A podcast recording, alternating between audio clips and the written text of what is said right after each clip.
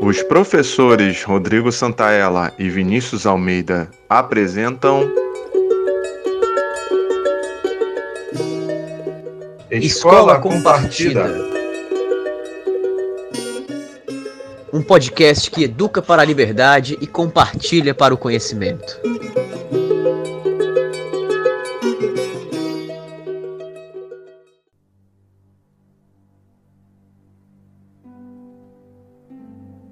Nesse episódio de Educação Compartida, o professor Vinícius Almeida discute a educação no Brasil colonial em sua primeira fase, dominada pela educação religiosa protagonizada pelos padres jesuítas. A edição é de Vinícius Almeida e o som de fundo é a trilha sonora do filme A Missão, de 1986, que conta a história de dois jesuítas em seu trabalho de educação e conversão de indígenas.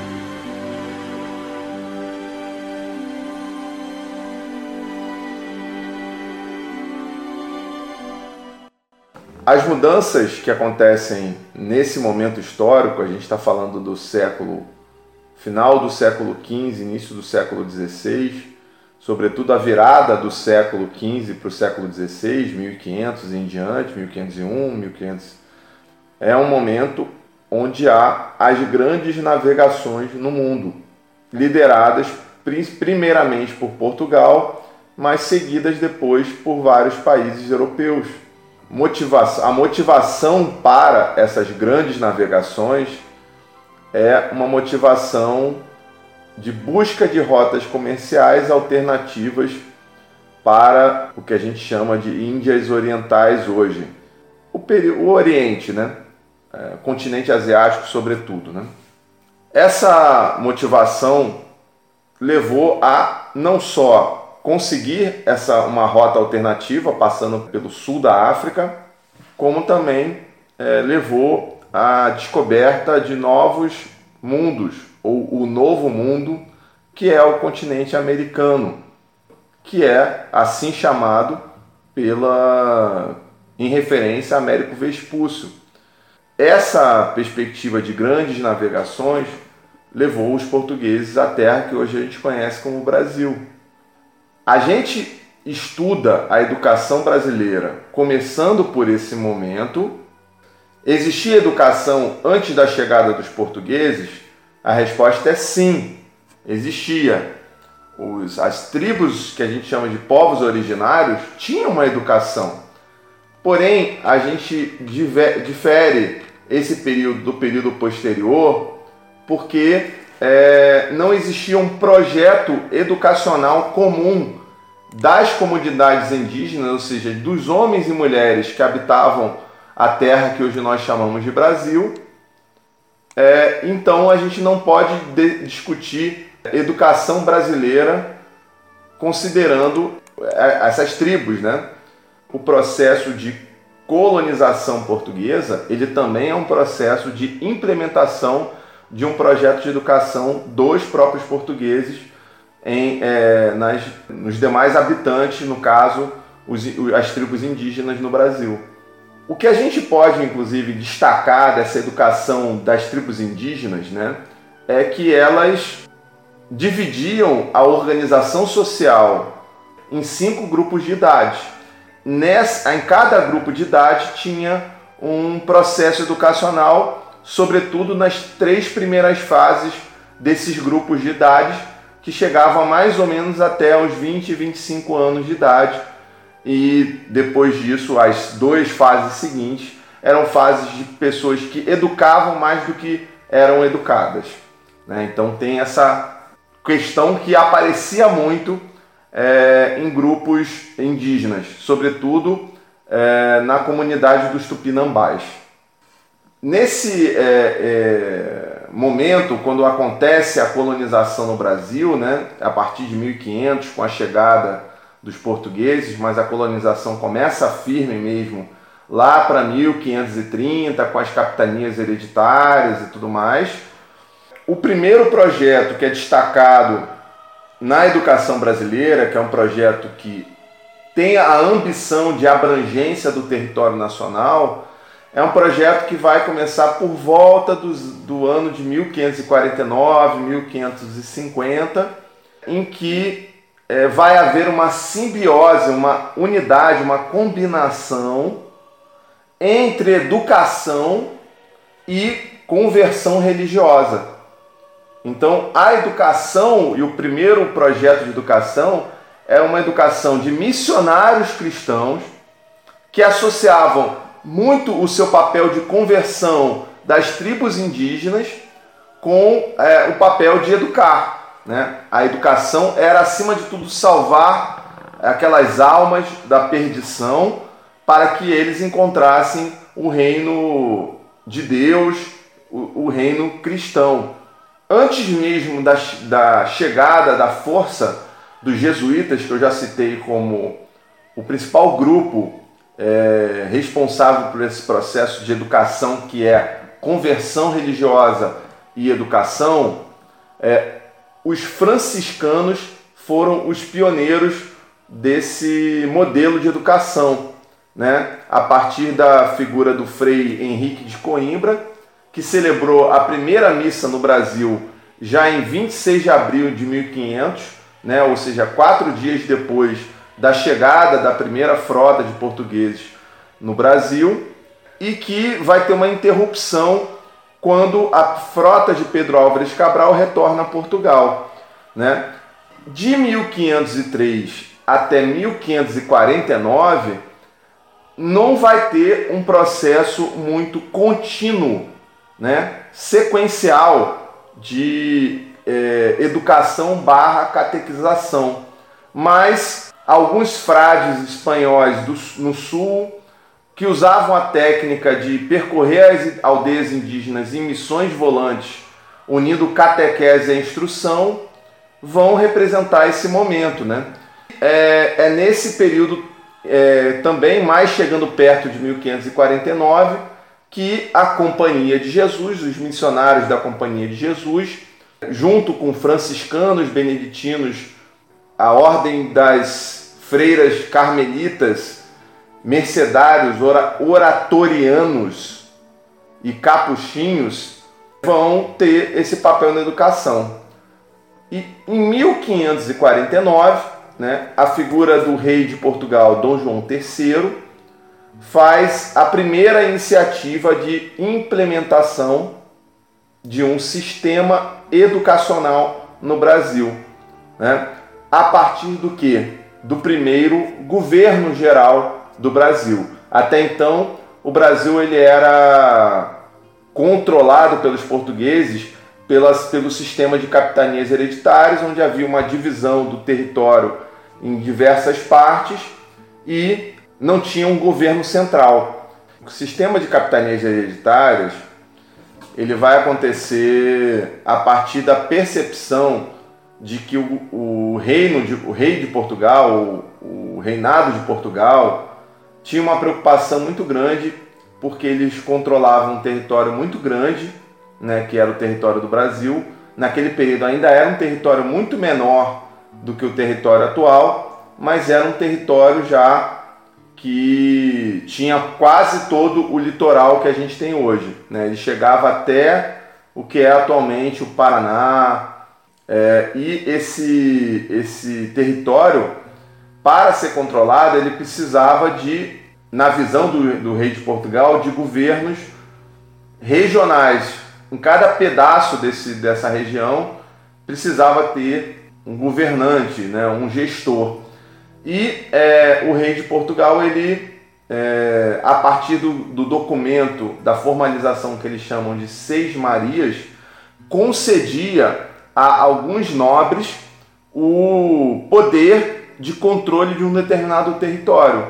E aí o Brasil ele foi dividido em diversas capitanias ao longo desse território conquistado por Portugal, e o papel desses governantes locais era o papel de controlar esse território contra invasores, sobretudo outros povos não espanhóis, porque os espanhóis tinham um acordo é, um tratado assinado com os portugueses que era o Tratado de Tordesilhas, que dividia esse novo continente de um território espanhol e um território português. Só que esse tratado ele é assinado entre espanhóis e portugueses. Ele não é assinado com holandeses, ele não é assinado com franceses, não é assinado com ingleses. Então, os outros europeus é, não respeitavam esse acordo.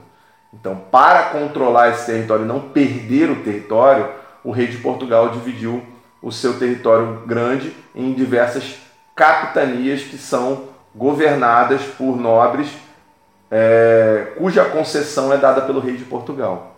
Então, nesse período, em 1449, começa a perspectiva é, sistema educacional. É, tem dois períodos, inclusive, desse, dessa educação jesuíta. Né? O período que é chamado período heróico, que vai de 1549 a 1570, e o chamado Ratio Studiorum. E, e aí vocês vão ver que nesse período heróico é um período menos institucionalizado. Já tem uma, uma filosofia por trás, já tem uma ideia de educação por trás. Uma ideia que representa, sobretudo, os anseios da contra-reforma religiosa. A contra-reforma da Igreja Católica, que foi um movimento extremamente violento, como vocês já devem ter é, estudado em algum momento, né? É um período de muita perseguição a todas as manifestações religiosas cristãs que não seguiam dogmas e práticas religiosas da Igreja Católica. Eles estavam aqui a serviço desse processo e, a, e, e essa abordagem com os indígenas ela era a serviço da submissão precedente à conversão. O Padre Anchieta, que é um dos maiores ícones dessa educação jesuíta, ele vai ser responsável por avançar ideias educacionais que vão proporcionar um método fundamentalmente cristão de dominação e de educação. Curiosamente, parte do período em que houve esse, essa educação jesuíta, sobretudo esse período heróico que eu estou mencionando, os jesuítas aprendiam tupi para conseguir se comunicar melhor com os indígenas. As primeiras escolas dos jesuítas, elas tinham uma chamada visão realista, que é, é idealizada pelo padre Manuel da Nóbrega e que vai trabalhar com escolas, colégios que vão ter é, a sua faceta de autossustentação. Então vai ter um gado, agricultura de arroz, açúcar, milho e outros artigos feito pelos alunos que vai fazer com que a própria escola seja uma comunidade fechada e que consiga se sustentar. Isso também faz parte da educação. E algumas dessas culturas são apropriadas de conhecimentos indígenas.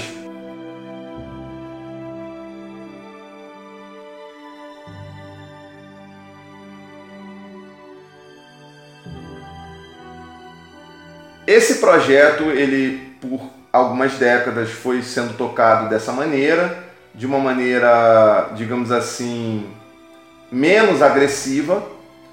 É, e o sucesso dessa forma de contato com os indígenas fez com que a coroa portuguesa, lá para 1564, começasse a destinar uma boa parte dos seus impostos é, para o que é, eles chamam, chamavam de redízima, que eram 10% da arrecadação que eram voltados exclusivamente para colégios jesuíticos, ou seja, para educação colonial. Né?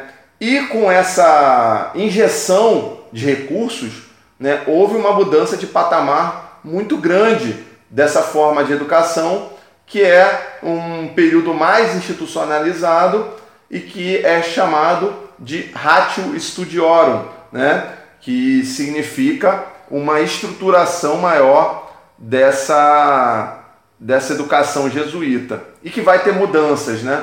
É, vai passar a ser adotado um método chamado método parisiense, onde o pilar principal é o lectio, lectio é, e que passa a ter uma, um distanciamento muito maior entre jesuíta, o professor jesuíta, o educador jesuíta e seus alunos, seus voltado para a ideia da preleção é, de assuntos a serem abordados pela leitura, com repetição de exercícios e mecanismo de, de incentivo.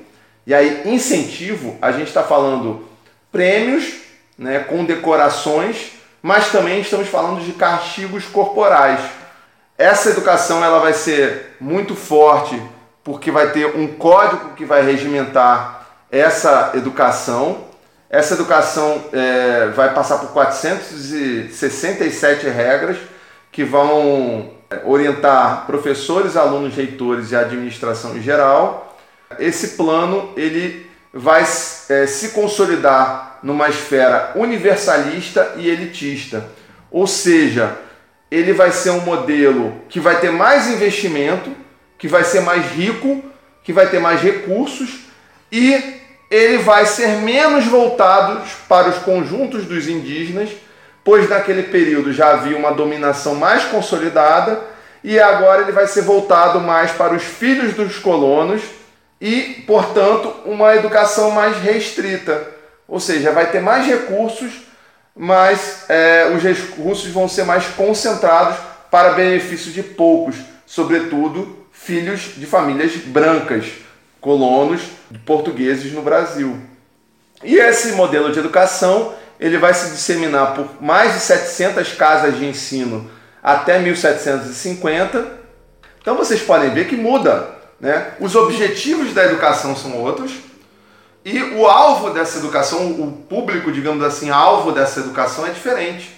Agora não tem mais a, tanta preocupação de controlar os indígenas, eles já estavam controlados. Agora a preocupação é educar a colonização branca que já tinha um certo volume naquele período, já no final do século XVI.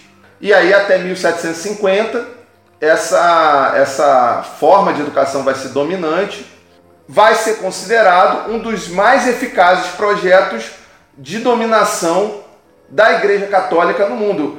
De toda a contrarreforma que aconteceu no mundo, o Brasil foi de longe o lugar que essa contrarreforma mais deu certo. E aí tem uma ruptura de 1750 em diante, que é uma ruptura onde o Reino de Portugal vai passar a adotar o que a gente chama de despotismo esclarecido, vai ser influenciado pelas ideias iluministas e isso vai ter mudanças profundas na educação, tanto em Portugal quanto no Brasil mas isso é tema para a nossa próxima aula.